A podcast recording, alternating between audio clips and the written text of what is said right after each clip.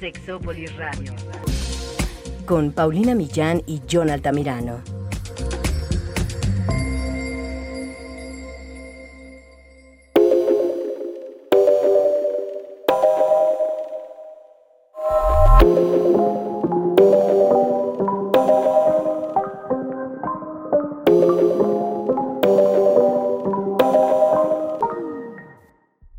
Pasa cuando el sexo nos duele? ¿Qué pasa cuando nuestros cuerpos y sobre todo nuestros órganos sexuales nos duelen? ¿Se trata de un dolor generalizado o súper focalizado? ¿Cómo viven estas personas con este dolor? ¿Cómo vive una persona que tiene un trastorno de excitación sexual persistente? Suena muy bien, pero en realidad lo es. Hay muchas causas del dolor en los órganos sexuales y el día de hoy nos centraremos en algunas de las más comunes, pero también las más ignoradas. Hablaremos de la vulvodinia y la disestesia genital. Quédense, esto es Exópolis se va a poner muy bueno. Yo te quiero, pero déjame. No me amas, eso se te. Y si sigues, pues agárrate. Que esta chica no la vuelva a ver. Yo te quiero, se te ve. Y si sigues, pues agárrate. Que esta chica no la vuelva a ver. Solo quiero ser. Hola, ¿qué tal? Bienvenidos y bienvenidas a Sexópolis, a mi cabina hogareña, en donde esta vez Jonathan sí nos acompaña, pero en espíritu. Sobre todo porque a él le va a tocar estudiar lo que nosotros platiquemos el día de hoy. Bueno, me incluyo, porque créanme que no han sido pocas las personas que me han dicho, por favor, hablemos un poco del dolor en las relaciones sexuales. Y, y sí hemos hablado de algunas situaciones relacionadas al dolor, pero sí tengo que decir que sí es un tema aparte. Es un tema aparte y, y sí vale la pena tocarlo porque creo que solamente, o sea, no sé por qué me da esta idea de que todas las disfunciones sexuales o cosas que le pasan a los hombres de repente tienen como esta importancia mayor que algunas cosas que nos pasan a las mujeres. De hecho, muchas de las cosas que sabemos ahora sobre algunas cosas que nos pasan, y ahorita vamos a hablar del dolor, pues no son tan así como que este ya tienen mucho tiempo de existir, más bien son relativamente nuevas porque porque bueno, de la sexualidad femenina se estudia menos, pero yo que voy a hablar de eso. Si tengo un invitado especial que ustedes aman y recuerdan con mucho cariño porque ha estado con nosotros para hablar de la ciencia del orgasmo, de la sexualidad de los animalitos que tienen sexualidad. y soy muy feliz porque la doctora Elisa Ventura aquí no está aquí conmigo. Conmigo. ¿Cómo estás, Eli? Muy bien, Paulina, muchas gracias y feliz de estar aquí con ustedes compartiendo un poquito de información. Yo estoy muy feliz de todas las... Siempre que compartes algo me dejas así muchos días pensando y algunas veces riendo porque, porque pienso en las cosas que dijiste que son chistosas y que, digo, lo haces como para poner ejemplos y así. Y eres muy didáctica explicando, pero, pero yo te traje a ti para que nos rescates porque... Eh, yo esta, esta, estoy errónea en lo que dije. Creo que, creo que las cosas de los hombres como que son más visibles y por ejemplo, el dolor en las mujeres, ahorita vamos a ver, como que no se habla tanto, ¿sí? Exactamente. Mira, en realidad el tema del dolor en la vulva, que recibe el nombre de vulvodinia, dinia viene de la raíz griega, que significa dolor. Entonces, vulvodinia significa dolor en la vulva. Y esta pareciera ser que es una patología, una disfunción que ya hemos hablado muchísimo de ella, pero lamentablemente lo que conocemos de su, eh, de su origen o de sus causas es muy poquito. Y como bien dices, pareciera ser que en las mujeres pues la sexualidad es invisible, no se habla de ella. Y a mí me, me, me gustaría empezar hablando, pues sí, de datos crudos, decir que la vulvodinia es una patología bastante frecuente. Sin embargo, las personas, las mujeres que la, que la padecen, sufren una verdadera odisea en su camino por buscar un tratamiento y llegan por porque les porque les crean, ¿sabes? Porque les crean, o sea, es impresionante que no les crean digo, a mí por lo menos leyendo algunas de las historias, de verdad era, no sé, no todas las personas están preparadas para tener sí, esto. Sobre todo porque fíjate que acabas de decir algo súper importante, el dolor es una entidad muy vaga, que es imposible de medir. O sea, no es como, por ejemplo, cuando tenemos fiebre, que puedes medirlo con un termómetro, sino el dolor, ¿cómo lo mides? No hay manera. De hecho, la Asociación Internacional para el Estudio del Dolor define a este como una experiencia sensorial y o emocional desagradable asociada a un daño tisular, es decir, de los tejidos, real o potencial, o bien descrita en términos de tal daño. Por tanto, el dolor tiene un componente físico, pero también un componente emocional. Y como bien dices, es imposible poder medir de manera objetiva el dolor. Y entonces estas mujeres buscan muchísimas opciones y ya al momento en el cual llegan finalmente al diagnóstico, se habla de que aproximadamente tienen que acudir con más de tres médicos y personales de la salud antes de que lleguen con alguien que en verdad les dé un diagnóstico. Porque como vamos a ver, la vulvodinia, híjole, parece un término muy general que puede estar causado por una inmensidad de etiologías o de razones y causas que originan ese dolor. Porque además, yo creo que, ay, no es que no sé tantas cosas. Yo creo que si alguien llega y dice, bueno, es que además todo el tema de que ni siquiera nos enseñan a nombrar los órganos sexuales y confundimos todavía vulva con vagina, ¿no? Que la vulva es lo externo, la vagina es lo interno. Y, cuando te va bien, te dicen vulva o vagina, porque eh, dirán ahí abajo, ahí. Y entonces cuando alguien te dice, pues me duele ahí, es que puede ser de todo. o sea, te diste un centón, tienes una infección.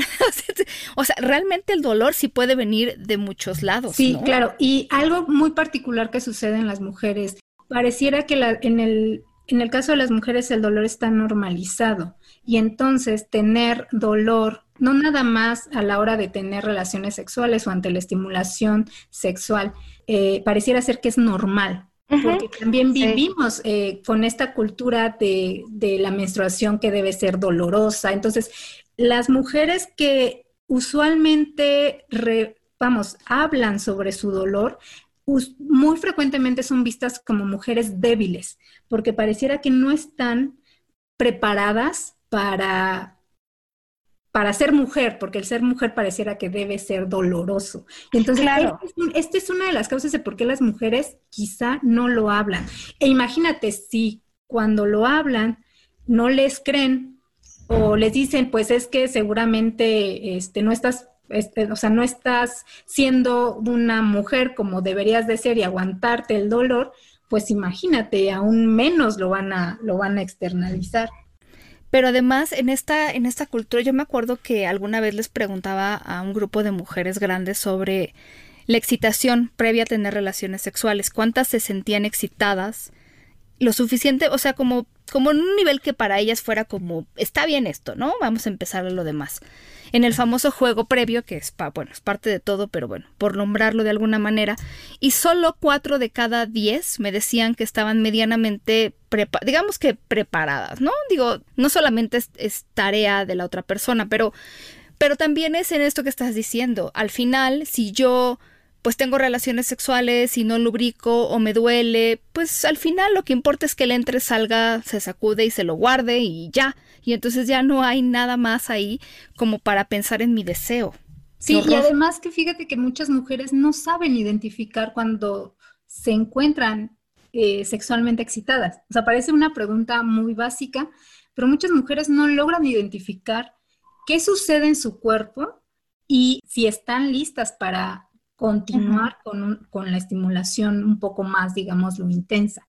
Sí, sí, porque entonces eh, ahí también si no sabemos identificar qué nos excita, también creo que sería importante, no lo sé, pero identificar dónde nos duele y si nos duele, nos arde, nos pica. Por supuesto, y de hecho, por eso es importantísimo tanto conocer a la anatomía de nuestra vulva, sus componentes como sus funciones para poder describir de la manera más certera cuáles son los síntomas que tienen, porque muchas veces esta inespecificidad o esta descripción muy vaga de decir, pues me duele allá abajo, bueno, sí, pero cómo es el dolor, el dolor es de tipo quemante, te dan como escalofríos, te dan como piquetitos, etcétera, etcétera. Eh, esto, esta capacidad de las personas para poder describir adecuadamente sus síntomas y en dónde los tienen es importantísimo para llegar al diagnóstico. Sí, exactamente. Porque entonces, a ver, o sea, vulvodinia se refiere a este dolor en la zona eh, de la vulva, o sea, como la zona externa en nuestros órganos sexuales. Sí, exacto. Y independientemente de cualquier, cualquiera que sea la causa, el término, digamos, lo genérico es vulvodinia. De aquí, por supuesto que las causas dependerán de eh, causas como el tipo o la edad de la persona, este, a qué se dedica incluso, si está tomando fármacos, etcétera, etcétera. Pero ah, hoy, hoy me gustaría que nos enfocáramos a las causas, a, las causas más frecuentes, eh, por un lado, y por otro lado, a dos causas principales que son también bastante frecuentes, pero son casi desconocidas y muy poco exploradas. En primer lugar, me gustaría hablar que la vulvodinia, bueno, van a estar causadas por diversos factores, pero una de las, de las causas que está siendo cada vez más frecuente es por el uso de anticonceptivos de tipo hormonal. Fíjate que hay, no sé si ha habido o hayas escuchado de este boom de anticonceptivos que se utilizan para tratar el acné, claro. este, este tipo de, que tienen este efecto que se llama antiandrogénico. Es decir, que te disminuyen las concentraciones de testosterona en tu cuerpo y entonces como el acné se da como resultado de una función de la testosterona, al momento en que bloquean su funcionamiento de la testosterona, bueno, el acné desaparece. Y muchas mujeres empiezan a tomar este tipo de anticonceptivos hormonales y es una causa bastante prevalente de dolor en la vulva. Pero también tiene una explicación. Sí, eh, sí, sí, es lo que te iba a preguntar. Sí, porque fíjate que siempre nos hablan de que las mujeres producimos dos hormonas, estrógenos y progesterona y tan tan. Lamentablemente no nos hablan que las mujeres también producimos cantidades de andrógenos. El andrógeno más común o más popular, pues es la testosterona. Nosotros también producimos testosterona a partir de nuestros ovarios y también a partir de las glándulas suprarrenales. Y a mí me gustaría ahora empezar, espero, ser lo suficientemente clara y explicar por qué este efecto antiandrogénico puede causar dolor específicamente en la vulva. Y me gustaría recordar quizá el, Anatómicamente, la vulva, bueno, está constituida desde el monte de Venus hasta donde termina cerca del periné, que es la transición entre donde se juntan los labios menores con el ano. Esa es la zona de la vulva.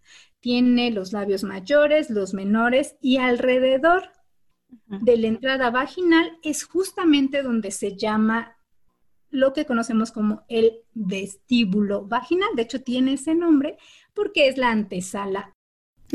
sí, este vestíbulo vaginal también redondea o rodea a la uretra, que es donde las mujeres, eh, por donde orinamos. Esta fina membrana pareciera ser que es como un accesorio o una parte, pues, parte de los labios menores, ¿no? Porque se confunde donde terminan los labios menores y propiamente inicia el introito o el vestíbulo vaginal. Ah, imaginemos donde podríamos tener el limen. El limen forma parte también del vestíbulo vaginal. Toda esta zona que rodea tanto a la entrada de la vagina como al meato urinario, resulta ser que, que es una zona sumamente importante que tiene un origen embrionario diferente al origen que tienen los labios menores, los labios mayores y el clítoris. Deriva de otro tejido diferente. Este tejido se llama el seno urogenital. Cuando somos embriones, diferentes estructuras del embrión van a dar origen a, las, a, los labios menores, a los mayores, al clítoris, etcétera, etcétera. Uno de ellos es el seno urogenital que en los varones o en los embriones varones van a dar origen a la próstata. Pero en las mujeres, bueno, no va, no va a dar origen a una próstata, sino va a dar origen a esta zona del vestíbulo. Espero que más o menos eh, nos demos una idea que en los varones sabemos que la próstata, pues, tiene o es muy reactiva a la acción de la testosterona, ¿no? Por eso es que eh, varones con niveles altos de testosterona tienen, un riesgo, tienen riesgo elevado de crecimiento prostático. Este mismo tejido, que en las mujeres no hace una próstata, pero, se diferencia en el vestíbulo vaginal, tiene también receptores a testosterona. Es decir, es, eh, tiene, es muy sensible a las acciones de la testosterona. En el momento en el cual una mujer toma anticonceptivos de tipo antiandrogénicos, la acción que está bloqueada de la testosterona produce que estas, eh, el vestíbulo vaginal se atrofie o se haga más delgadito y por tanto lo hace más susceptible a sufrir dolor o que se desencadene dolor. Porque algo muy importante, las mujeres que tienen eh, vulvodinia específicamente en la zona del vestíbulo, puedes tocarle los labios menores, mayores, incluso el clítoris y no, no tienen o no, no presentan dolor. Pero les tocas la zona vestibular y tienen un dolor muy intenso. Y esta puede ser una de las causas de que el origen embrionario del vestíbulo es diferente al del resto de los componentes de la vulva. O sea, por eso se puede comportar, digamos que diferente, ¿no? Exacto. Y de hecho, también hay algunas teorías que hablan de que algo sucede en esta diferenciación embrionaria, que algunas mujeres son especialmente sensibles en la zona del vestíbulo. Y lo han comprobado porque otra zona que también deriva del seno urogenital es la cicatriz umbilical y lo que está, digamos, por debajo de la cicatriz umbilical. Y ah. sucede que las mujeres que tienen vestibulodinia, es decir, dolor específicamente en el vestíbulo vaginal, también tienen dolor cuando se le presiona el ombligo. Más o menos hay como esta, de cierto modo, apoya la hipótesis de que el origen de este dolor tiene que ver con la embriología y que algo sucede durante el desarrollo embrionario que hace que este tejido sea particularmente sensible al dolor. Por eso también, en por ejemplo, en las mujeres que son postmenopáusicas y que ya no tienen producción de estrógenos y progesterona, pueden tener también dolor vulvar. Y curiosamente, muchas de estas mujeres, cuando reciben el tratamiento de reemplazo hormonal, no tienen mejora, pero no tienen mejora porque no están recibiendo la hormona que deberían de estar recibiendo, que es la testosterona. De hecho, eh, ya no tiene mucho tiempo que se ha estado empezando a utilizar geles con testosterona para el tratamiento del dolor del, dolor eh, en el vestíbulo, específicamente la vestibulodinia, y parece ser que ese es buen tratamiento. Pero hay otras causas también de dolor vulvar y hay algunas que son más dramáticas porque la vestibulodinia se desencadena el dolor cuando se toca el vestíbulo vulvar. Ajá, es lo que te iba a preguntar. Si no se toca, entonces no lo sientes. Usualmente no, al menos que, por ejemplo, este, tenga alguna ropa muy ajustada o se siente en una zona que sea muy dura, bueno, puede desencadenar el dolor. Pero usualmente no está ahí mientras no lo toques. Sin embargo, existe otra causa de vulvodinia, que es la vulvodinia de tipo crónico. Cuando esta ocurre, es decir, que no cede, está de manera continua y no, no hay forma de que pueda disminuir el dolor. pero aparte no solamente se acompaña de dolor, sino de toda una serie de sensaciones de tipo de congestión vulvar, de humedecimiento vulvar y toda esta serie de signos y síntomas se conocen de manera, bueno, general como el trastorno de excitación genital persistente. El famoso, o sea, es que la gente me dice, ay, eso sería increíble, estar excitada todo el tiempo, no sabes lo que dices. Exacto, porque seguramente que hemos escuchado eh, o hemos visto noticias de enfermera tiene 100 orgasmos al día. Y pareciera ser como una enfermedad muy sexy. Claro. La verdad, las mujeres que lo padecen viven un verdadero infierno porque tienen una sensación continua, indeseada, intrusiva, que se desencadena al más mínimo roce, lo más seguro es que no sea ante la estimulación sexual, de, tienen esta sensación de estar ah, continuamente lubricada, pero es a tal grado que es muy dolorosa. Y llegan a estimularse sexualmente hasta llegar al orgasmo en una medida un tanto desesperada para aliviar un poco la molestia. Sin embargo, esta vuelve a suceder otra vez.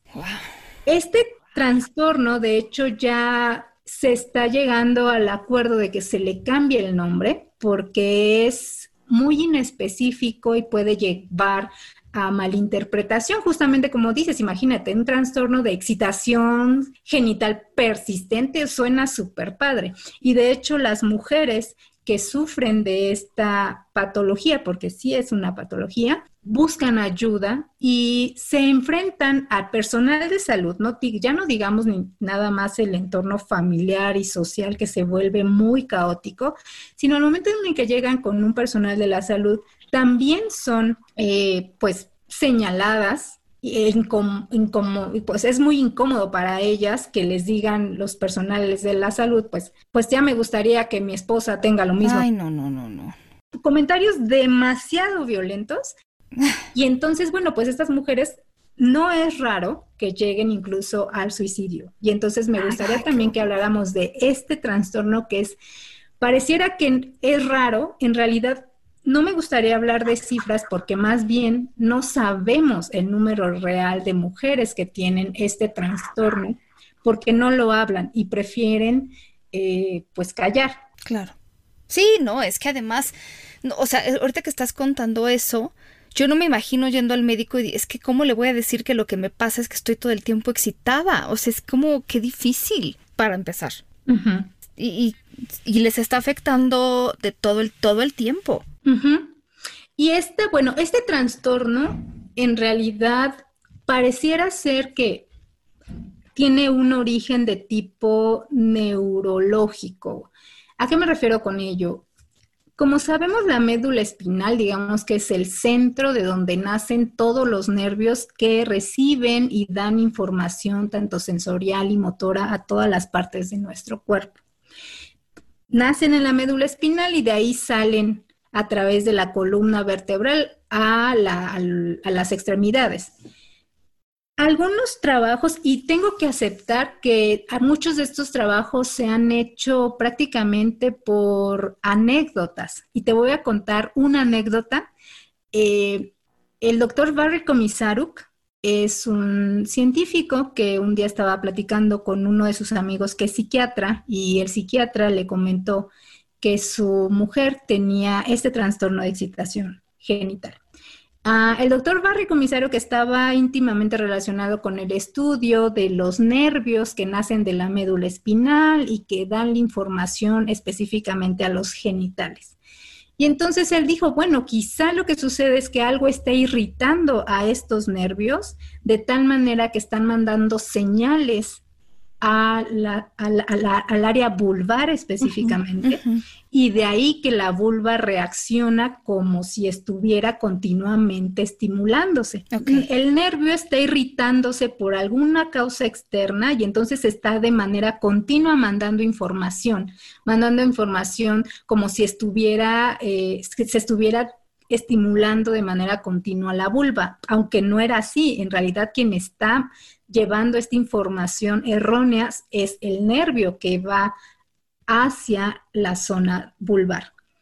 Y de ahí empezó, fíjate, algo muy chistoso, de ahí empezó una serie de trabajos en donde eh, a mujeres que están dentro de grupos de, autoayuda y de asociaciones de personas que tienen trastorno de, excitación genital persistente, eh, les pidieron eh, que se realizaran resonancias magnéticas de la columna vertebral y vieron en un buen porcentaje de estas mujeres que tenían unos Ah, son como unos quistes que nacen en la envoltura de los nervios justo antes de salir de la columna vertebral, es decir, ya dentro de la médula espinal, que es en donde nacen los nervios, ahí se forman unos quistes que no son más que bolsitas llenas de líquido cefalorraquídeo, que comprimen al nervio justamente antes de que salga a través de la columna vertebral. Y él demostró que un buen porcentaje de estas mujeres tenían estos quistes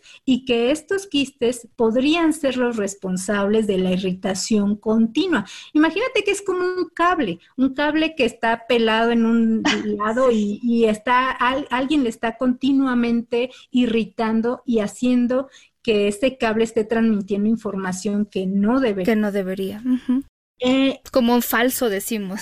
Exacto, es como si tuviera un falso ahí. Y después lo comprobaron porque hicieron incluso ir a cirugía de estas mujeres retirándolos estos quistes y tuvieron mejora en los síntomas. Entonces, parece ser que estamos empezando a conocer las causas del trastorno de, excitación genital persistente, que no es la única. De hecho, hay algunas otras mujeres que tienen focos de tipo epiléptico. Seguramente que lo hemos escuchado también cuando mujeres que tienen convulsiones y tienen esta sensación orgásmica.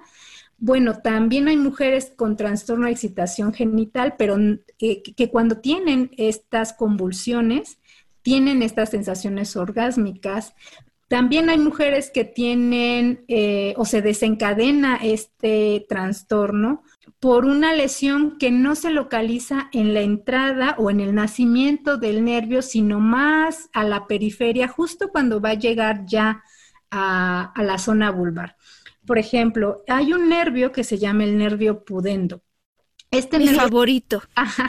el nervio pudendo, es, sí, seguramente que va a ser tu favorito y el de muchos, porque nace en la médula espinal, en la zona más bajita, entre el, el nivel sacro del segundo nivel al cuarto.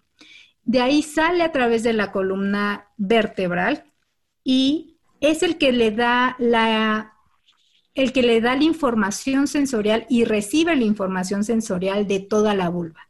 Y especialmente cuando pasa por la pelvis, tiene que, digamos que, sortear una serie de estructuras que están ahí muy, eh, pues, apretadas y en algún tramo de su trayecto, de su caminito, se puede eh, apretar, ya sea por, eh, no sé, por algún alguna irregularidad en la pelvis ósea que lo irrite o tras un embarazo que el peso del feto lo comprima o cualquier otra cosa que lo puede irritar. Y esto puede ser otra causa del el trastorno de excitación genital persistente.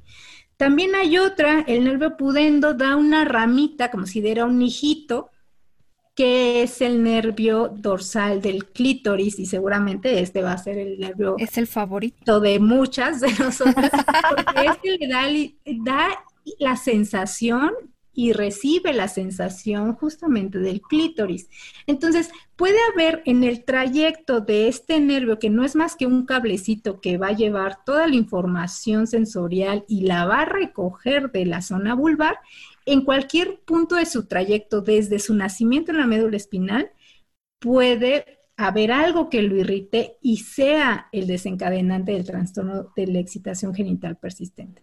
Entonces, en realidad, bueno, eh, por tanto, las mujeres que tienen este trastorno requieren de un sinfín de consultas, tanto médicas como de otras índoles, como incluso hay anestesiólogos, imagenólogos que ven las resonancias y se convierte en un tratamiento multidisciplinario. Claro, porque ahí necesitas encontrarle el por qué, ¿cierto? Exacto.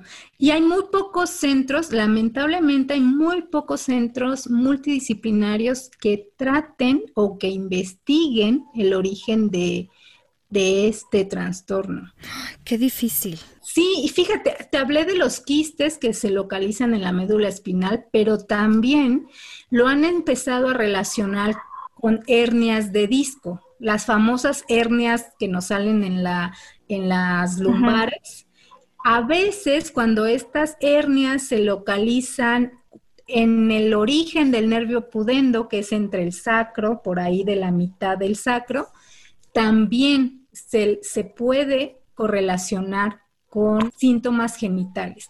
Ahora, estos síntomas no necesariamente son dolor específicamente, puede ser hormigueo, eh, inclusive sensación de, anestesia. Hay mujeres que refieren que tras varios años de sufrir dolor, llega un punto en el que ya sienten como si estuvieran anestesiada esa zona. Ay, qué horror. Pareciera ser que depende del tiempo, porque puede ser que este nervio que está de manera continua siendo estimulado, llega un punto en el que ya no puede reaccionar más o se fatiga.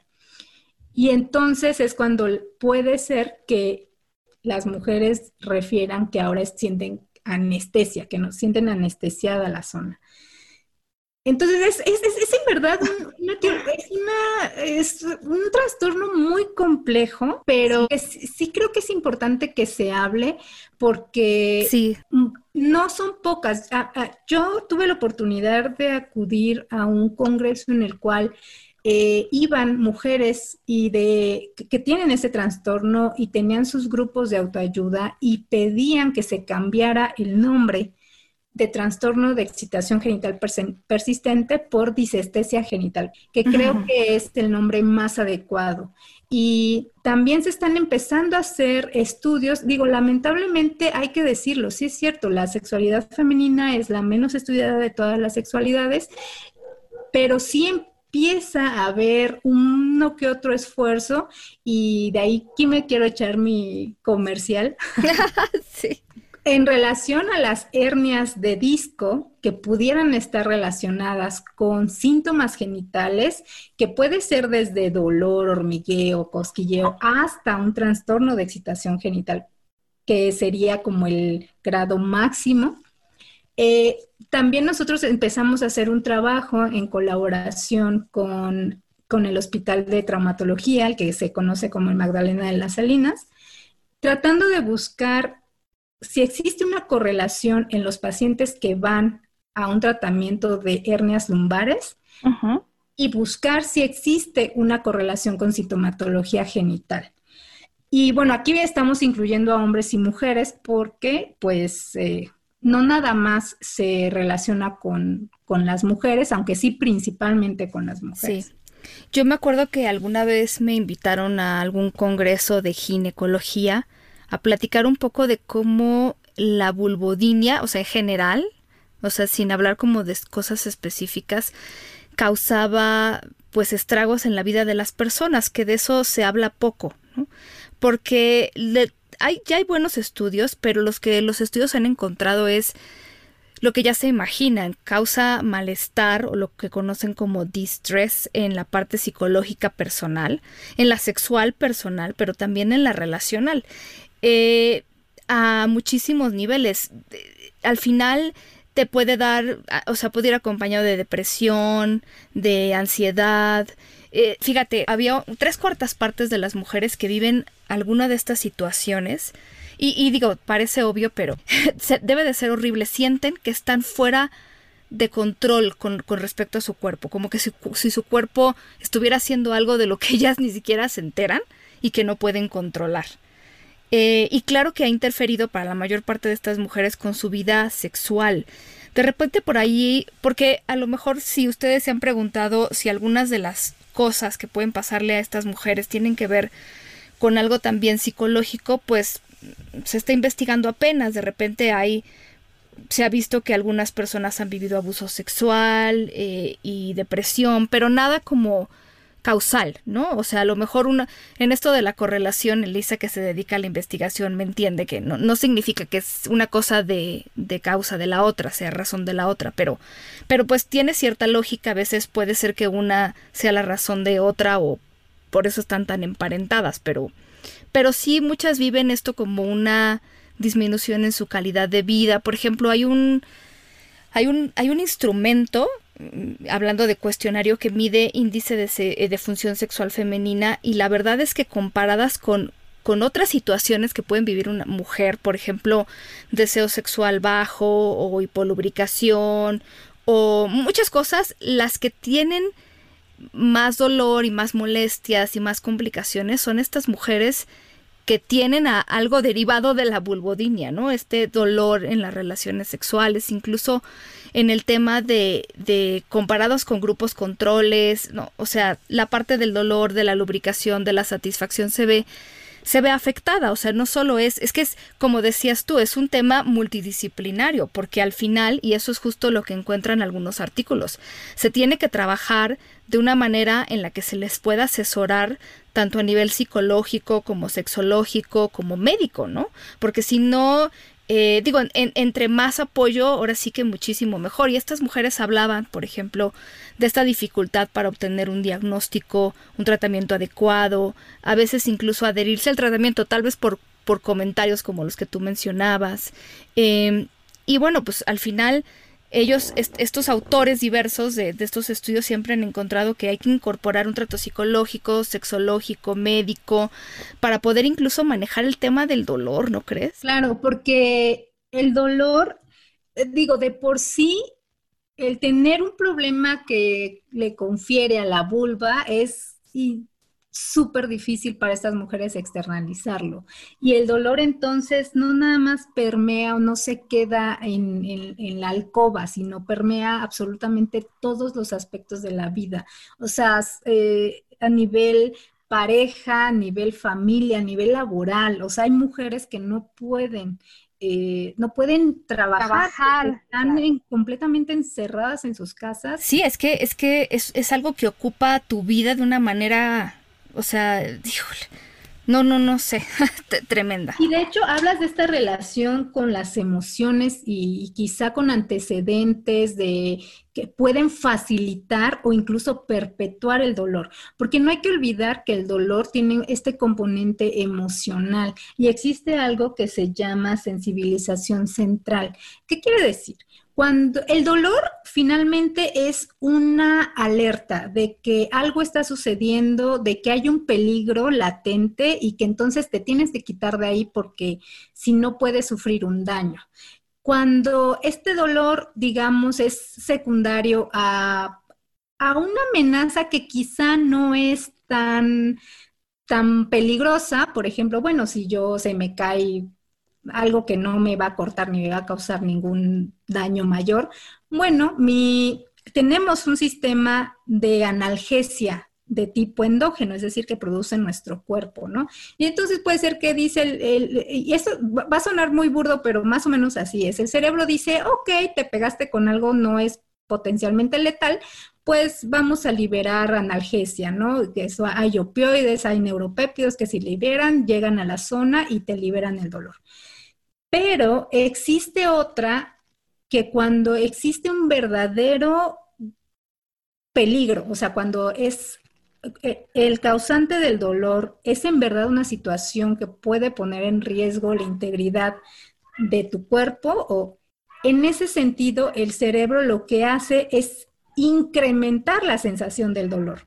Porque, ¿En sí, porque lo que es es tienes que salir de aquí, o sea, la señal es, tienes que huir. Y entonces se incrementa la percepción del dolor.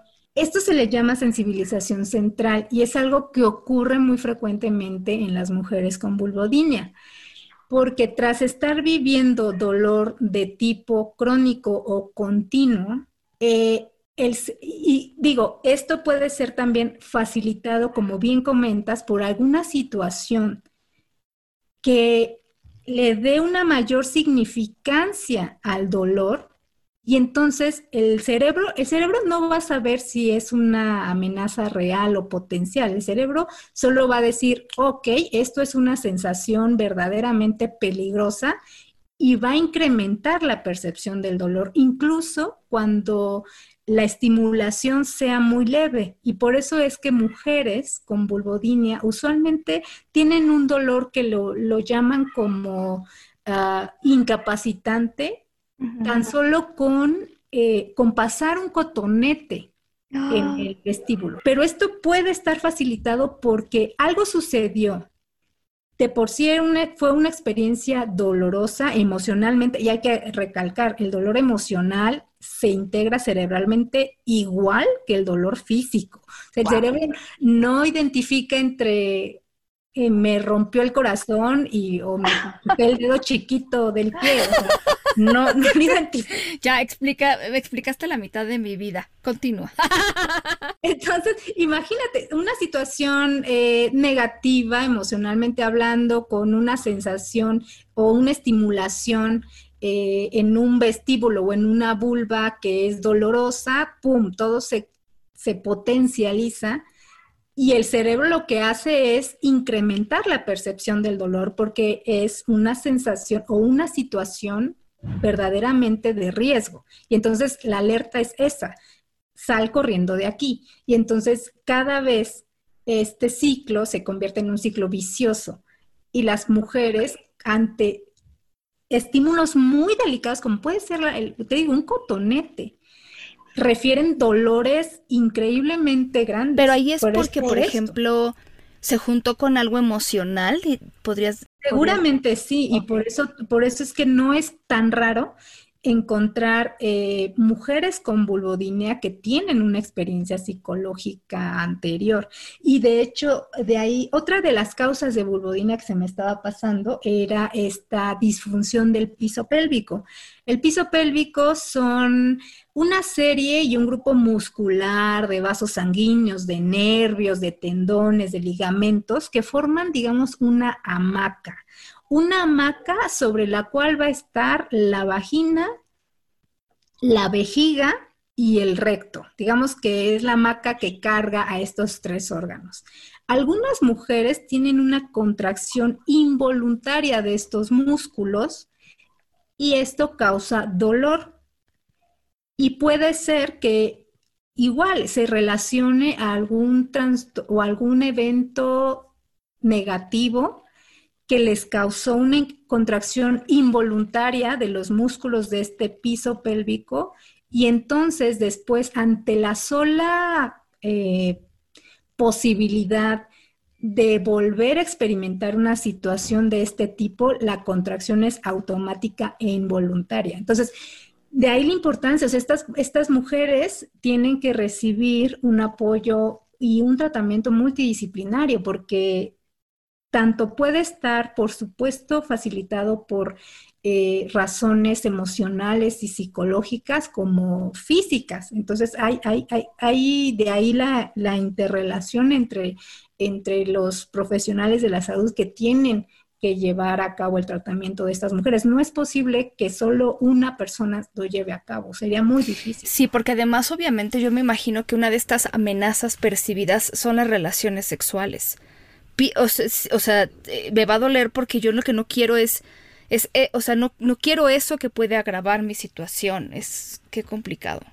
Pues aquí la cosa sería primero aprender a identificar eh, qué nos está sucediendo, pero no echarlo en saco roto, porque creo que, que puede ser algo que tenga solución, pero que sea algo que nos esté diciendo que, está pasándonos algo. Al final, eh, yo estoy de acuerdo contigo y alguna vez lo escuché también por ahí como el dolor. Pues sí, de, alguna manera es sabio y el cuerpo te está diciendo cosas, está ahí por algo y entonces, ¿qué es lo que te está, tratando de decirte en general? Y, y, creo que callarlo, pues sí, como tú dices, igual ya con el tiempo en algunas el nervio se desgasta, ya no siente, pero igual no hay que llegar a ese extremo. Por supuesto. Entonces, si se cambiara, por ejemplo, este trastorno a una a esto de disestesia, sería ya entonces un trastorno neurológico. No propiamente porque un porcentaje, y no es tan despreciable, de las mujeres con trastorno, con el todavía llamado trastorno de excitación genital persistente, no tienen una, un origen neurológico al menos visible. Entonces, Algunas tienen algunos focos epilépticos o algunos, te, digo, tienen estos quistes o hernias lumbares o tienen atrapamiento del nervio podendo, pero algunas otras no. Y entonces por ello no podríamos englobarlas como, o no todas responderían o corresponderían a una causa neurológica. Pero eh, pero bueno, yo creo que más bien no, quizá no hemos todavía explorado las suficientes oportunidades y yo espero que, que cada una de, estas causas que no conocemos aún, eventualmente las vayamos descubriendo, ¿no? Sí, pues, yo sí creo que tiene que ver con algo neurológico, pero estrictamente hablando ahorita todavía no las podemos englobar dentro de lo neurológico, pero bueno, podríamos sospecharlo. Bueno, pero es que ya, ya el que sepamos estas cosas ya es una cosa maravillosa. O sea, yo siempre pienso y te imaginas hace, no sé, 200 años que... o sea, ¿cómo no? O en la época victoriana, que se pensaba de una mujer así, ¿no? Bueno, las encerraban seguramente y... Ay, no, qué horror. O sea, es, que, es que además esto, la sexualidad y todas sus... Eh, ligas y vínculos a la culpa, al secreto, a la vergüenza en tantas culturas, pues no, no ayuda, no ayuda. Pero yo imagínate, imagínate, yo haciendo una, leyendo información al respecto, eh, un, un, ginecólogo decía es que yo, yo creo que no conozco o no, no podré imaginarme como, como varón, él, es hombre, eh, dice, yo, yo como hombre no me puedo imaginar vivir un día con que me duela el pene, o sea... o los testículos de un golpe, ¿no? Ajá, dicen, es que no, o sea, yo no puedo, pero es que las mujeres sí tienen esta, no sé, pero sí tienen esta actitud muy, muy diferente ante el dolor. O sea, parece ser que las mujeres estamos hechas para soportar el dolor. Y si no los soportas, eres débil. Ajá. Es, es, es muy complicado y es increíble pues lo que las estas mujeres pueden llevar a sí sí resistir ay Elisa ¿por qué me dejas pensando tantas cosas? No voy a dormir no voy a dormir Oye, y un día tienes que venir a contarnos sobre, sobre más cosas que estés haciendo, porque cuando viniste acá te eh, presenté algo de tu trabajo, pero ahora, ahora en qué trabajas, ¿qué estás haciendo? Eres docente también, ¿o no? Y mira, yo eh, digamos que es, apenas regresé a México, no tiene mucho tiempo que regresé y digamos que me estoy empezando con ah, una línea de investigación sobre la neurobiología de la sexualidad humana. O sea, queremos meternos con cosas de resonancia magnética funcional y evaluar, eh, yo estoy interesada sobre todo en las disfunciones sexuales, tanto en hombres como en mujeres. ¿Qué sucede en el cerebro? ¿Cómo reacciona el cerebro de una persona con una disfunción sexual en comparación a una que no tiene una disfunción sexual? Por supuesto que estoy muy interesada también en el trabajo que tenemos en colaboración con, el hospital, eh, el hospital de traumatología Magdalena de las Salinas, porque creo que e, eso es a lo que me estoy ahorita eh, dedicando.